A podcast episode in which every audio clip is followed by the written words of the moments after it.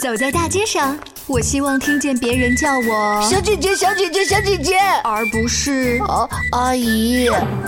但我最爱的称呼是妈妈。走在大街上，我希望听见别人叫我欧巴，而不是大叔，大叔。但我最喜欢的称呼是爸爸。我是辣妈，不是老干妈。我是潮爸，不是太阳能浴霸。八零九零后时尚育儿广播脱口秀，潮爸辣妈。本节目嘉宾观点不代表本台立场，特此声明。同一本书，不同的人读了有不同的感受，会采取不同的做法。在教育孩子的时候，我们往往都希望用最简单的方式达到最佳的教育效果。然而，过程是怎样的，结局是好是坏，也需要一起讨论才能总结经验。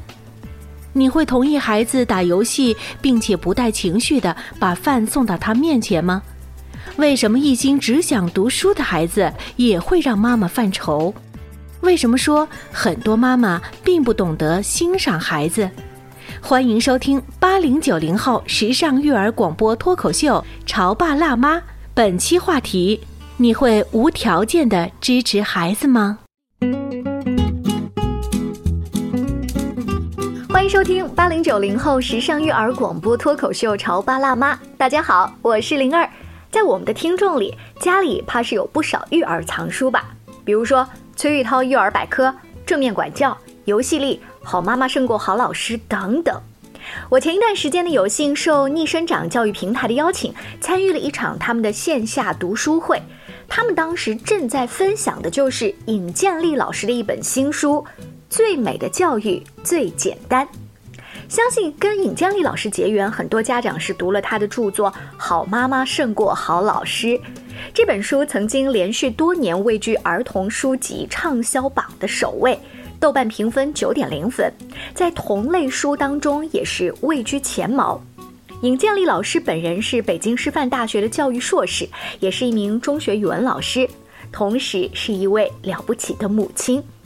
这样的多重身份，让她善于用温情的母性视角、专业的育儿知识去解读女儿和其他孩子身上发生的一些事情。所以呢，她的女儿叫圆圆，她经常在书中提到圆圆的什么什么什么事儿哈。我们读书的时候也很容易产生代入感，跟随尹建莉老师一起去感受孩子的喜怒哀乐，从而接受老师的教育理念。当我们手中有一块玉石，象征着我们心爱的孩子，我们要用精美的刻刀，而不是锄头去雕刻它。那在尹建莉老师这一本《最美的教育最简单》这本书当中呢，尹建莉认为，社会生活中正确和美好的事情往往都不复杂。凡事太复杂了，一定有问题。所以在教育孩子方面，尹建莉老师也希望让爸爸妈妈通过最简单的方式达到最佳的教育效果。自己在家里看书，和一群小伙伴一起读，一边讨论一边分享，是有不一样的火花的。那今天的节目当中呢，灵儿就带大家来分享一下，在读书会的现场，各位潮爸辣妈他们分享自己读书之后的一些心得体会。哎，看看有没有哪家的孩子跟你家一样，听一听有没有哪家的公公婆婆跟你家一样，品一品有没有哪家的教育方法值得我们学习呢？我家的给他定的规矩，可能就是我跟他说说的我们的约定吧，就是。呃，周一到周五是不玩游戏的。周五晚上作业写完以后，到十一点钟睡觉之前，这个时间是给他的，随便他自己怎么安排。啊，周六两个小时，周日两个小时，这样安排的。然后我家就是可能就一个星期没有玩，到周五的时候就特别想玩。可能吃饭的那个点，他正在跟同学约了玩游戏，我真的就会把饭给他盛好，端到他那个玩游戏的桌子上给他放好。我说你你你你这局游戏如果有空的时候，你你吃两口。后来我就跟他总结了，我说。对你的胃可能不是太好，但偶尔也也问题也不大，没关系。我说这个时间是因为是你的时间，我真的就做了这样的，可能我就感觉到我家儿子可能感觉到我真的就是开始接纳他了。那之前的时候，很多时候就是就让孩子带着内疚去玩，玩的其实真的不过瘾，真的不爽。一会回来，哎你你可想要了，不要休息一会啊。包括一会玩完，你最不想玩了，就就中间插一句，但是我现在真的安安静静的把门带上，让他自己在那玩，就就让他自己有个空间，想玩就玩。但是我家就发现，真的我开始这样做的时候，孩子真的就到十点半他自己会洗漱，十一点钟就是把会把手机主动送到我的房间来放好。我们作为父母，首先我们要做到真的是去接纳他，真的是带着爱去放手。但这点我觉得确实是不容易做到，真的是需要我们在这里不停的学习，不停的实践，不停的在家里面跟孩子这样的去一点一滴的这样的一个过程。我家大的现在目前就是相对来讲比较稳定啊，然后自己作业五一的作业呢自己安排的非常好，自己的安排很好啊。然后我家二宝是现在目前是五岁半上中班，最近也是。自己拿到手机就舍不得放下来，然后我跟他的我们的约定是，之前是每天回来看电视，但是我也担心他眼睛，一看就是就停不住的那种。然后我先跟他约定说，呃，你现在上学期间哥哥不能看电视，所以你也可能也需要跟他同频不看电视。我们一家人周一到周五这个时间都不看电视，周五放学回来以后，哥哥玩游戏的时间你也可以看电视，你自己切换，你自己想怎么看怎么看，这是你的时间，交给你自己。我是跟他是这样的去约定的啊，吃饭的时间是需要暂停的，他自己按暂停；吃饭时间是不看的暂停啊。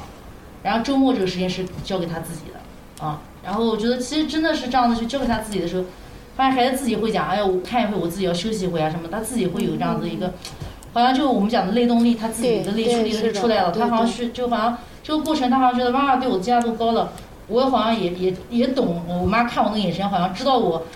需要休息啊，需要调调节啊，嗯嗯，好像这部分孩子也能读懂这部分，我能感觉到，对啊，所以就是 就放下心中那个焦虑，好像孩子就在这个跟大人的冲突慢慢就变少了，要不然的话，可能觉得每天都是为了这个玩一个手机在游戏，因为我们自己拿到手机可能没办法停下来，都会一直在拿着手机，孩子也是这样，就内耗在那个上面，对，一直在这样内耗，与其这样，不如就是就是放开，跟孩子这样的去。呃，看重这样的约定，一起去守护我们之间的约定，同时给到，给到爱，给到信任，给到给到认可，在这个过程里面是给到鼓励。嗯，我就分享这么多，谢谢。就刚才的那一段分享，接下来我要有请拔萃老师，把饭送到孩子游戏桌前。那这件事儿我们能照搬吗？这招它的技术难点在哪里呢？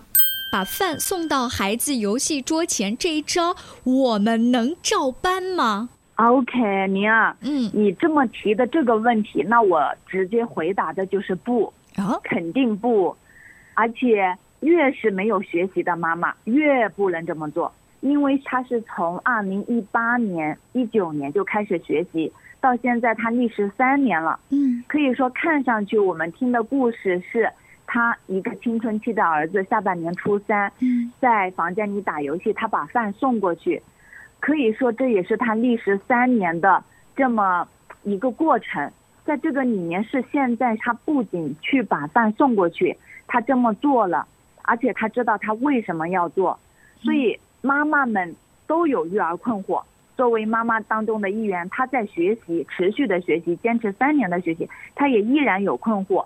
而那些没有学习的妈妈也一样有困惑，但是，因为一个是有知有觉，一个是不知不觉，所以在行为层面都会做一样，但是背后妈妈们的心态，对于这个问题的认知，对于孩子传递出的情感爱。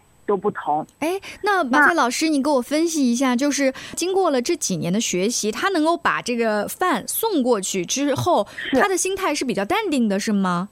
可以说是淡定，也可以用平静，嗯，也可以用支持，嗯，也可以用理解这些词来解读。就是他虽然把饭送过去。他传递的是一份连接，他知道儿子这个时候有可能是状态不好，有可能是他就需要在这段时间用玩游戏，呃的方式来去调节自己的生活时间。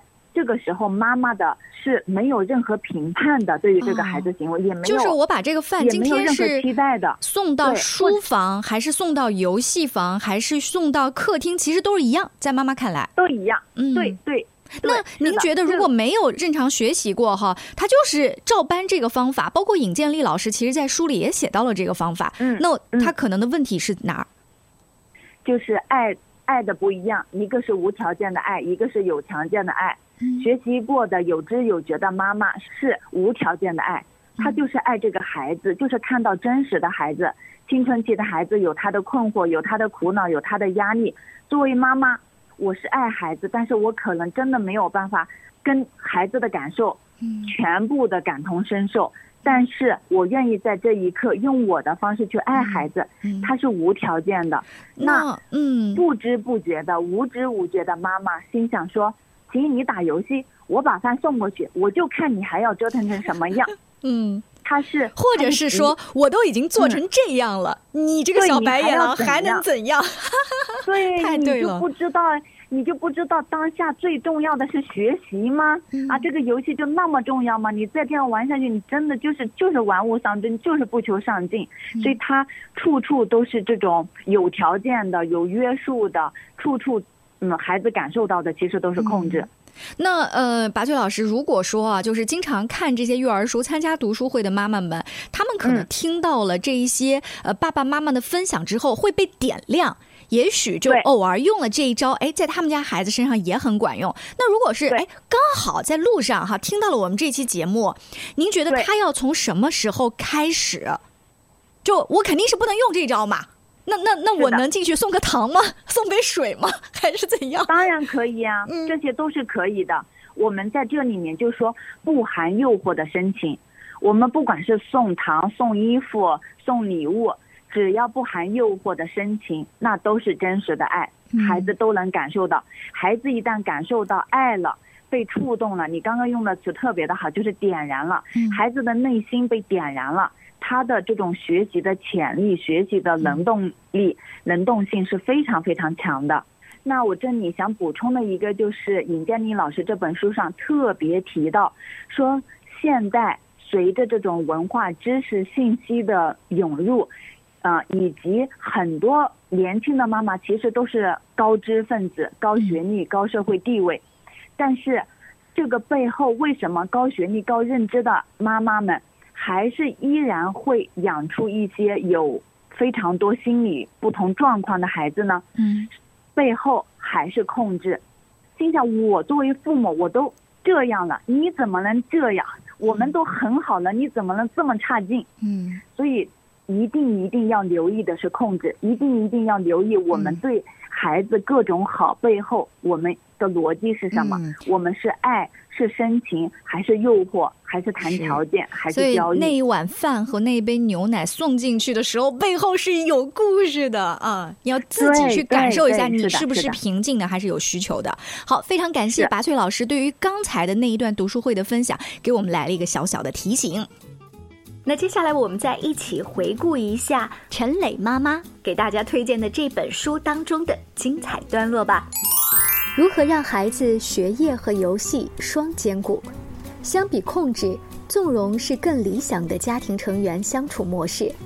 爱的最高境界是不打扰，它比不停的给予更让人幸福。玩耍是儿童最重要的学习途径之一。儿童首先是在玩耍中去认识、模仿和体验各种常识的。剥夺玩耍不仅是剥夺儿童童年的快乐，更是在剥夺他们有效的学习方式。你在收听的是《乔爸拉妈》，小欧零二，叫你变成更好的爸爸妈妈。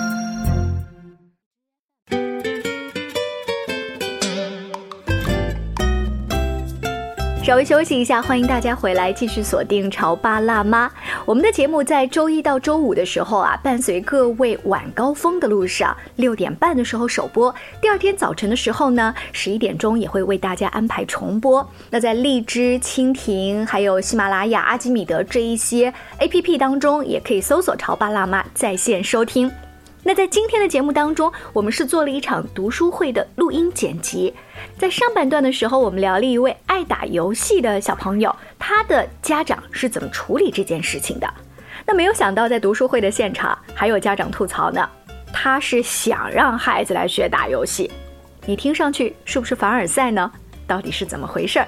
我们一起来听听。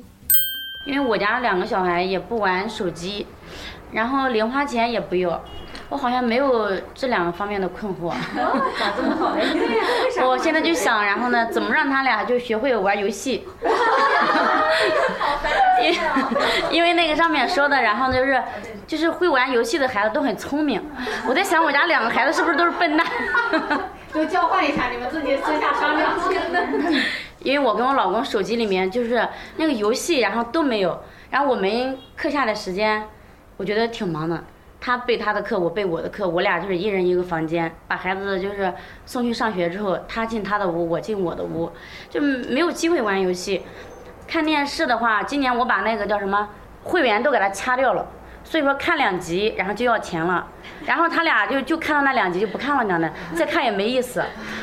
我我我觉得好像我也没有这方面的烦恼，但是我就突然觉得这两个孩子将来肯定不聪明。嗯，零花钱也不要，嗯，因为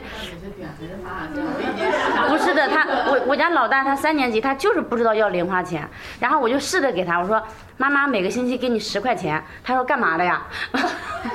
我说你看别人就是买零食吃，我说你不想吃吗？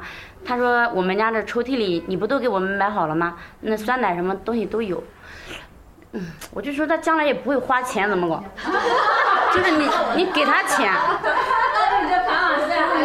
他他就是你你给他十块钱，然后呢他就扔了，就是我就看到，然后就是他柜子底下，然后会有钱。他去年考了两个双百，他爷爷给他两百，也语文一百，数学一百，然后奶奶然后给他两百，四百块钱，他就把这些钱几乎全部用来就给我买礼物去了。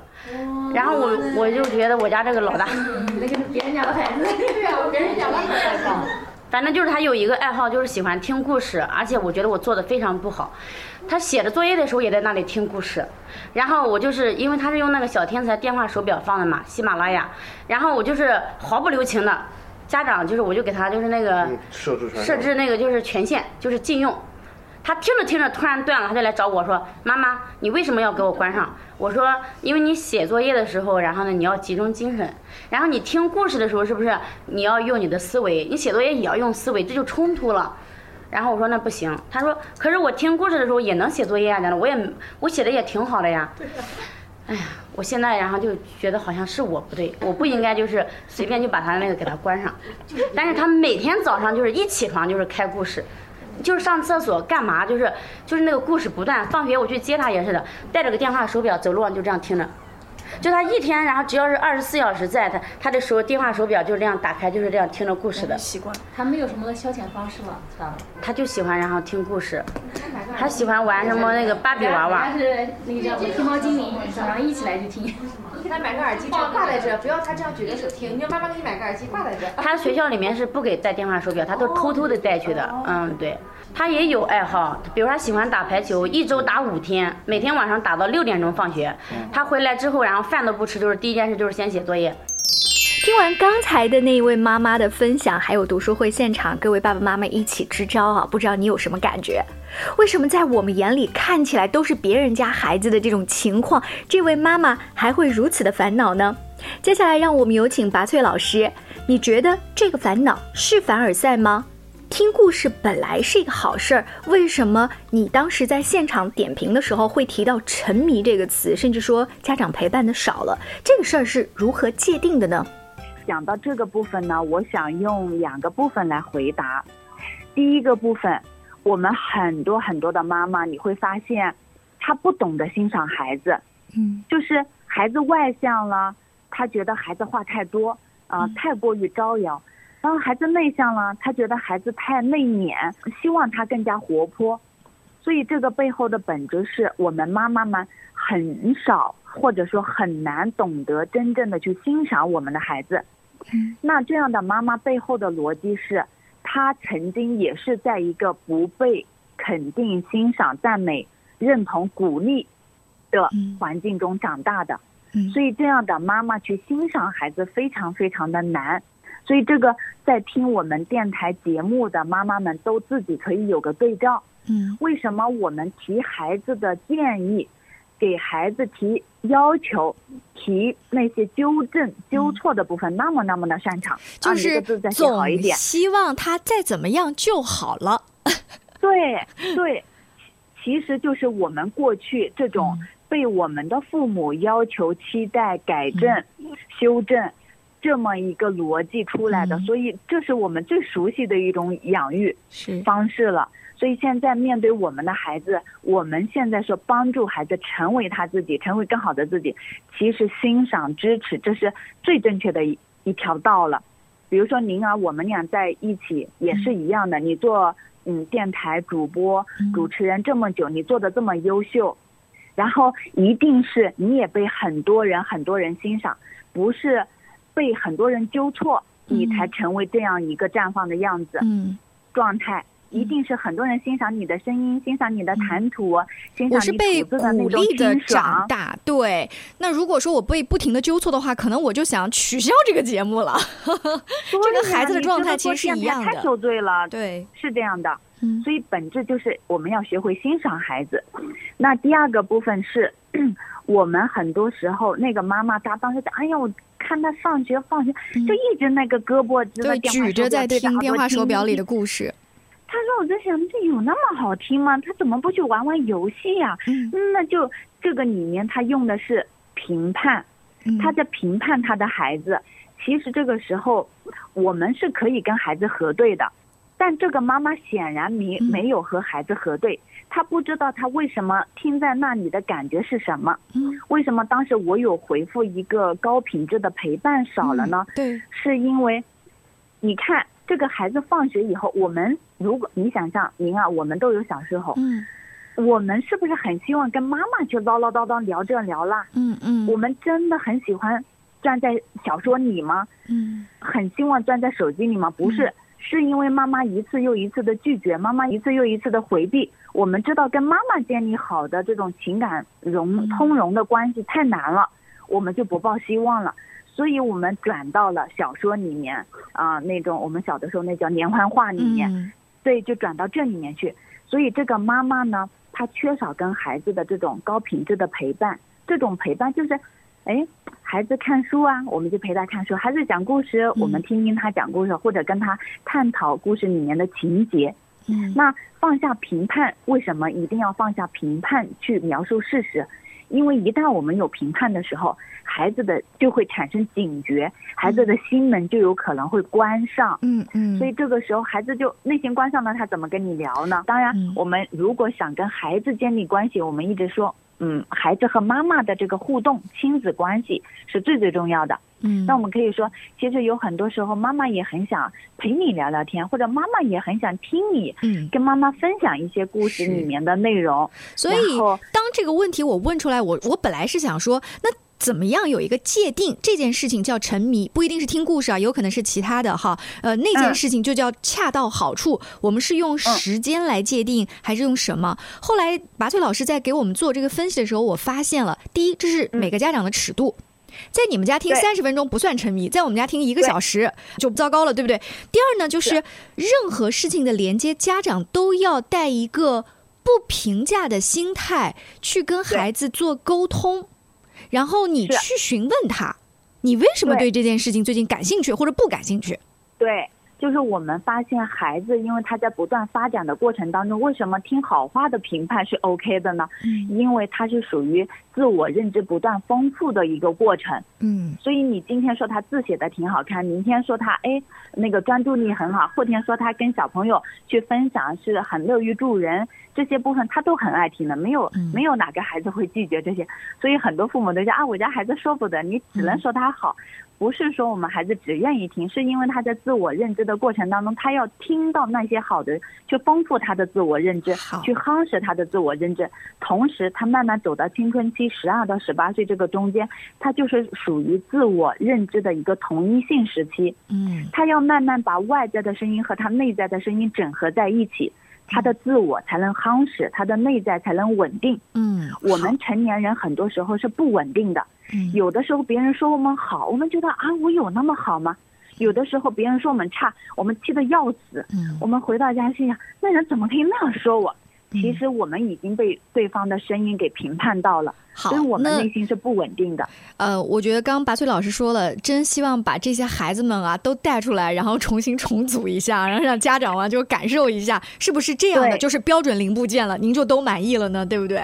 因为时间的关系，今天潮爸辣妈分享读书会的细节啊，就先告一段落。那希望在接下来的节目当中呢，我有更多的机会走进您家门口的各个读书会，我们一起去呃分享、畅谈那些亲子育儿书。帮助我们和孩子共同成长，那也谢谢大家锁定我们的潮爸辣妈节目，下期见喽，拜拜。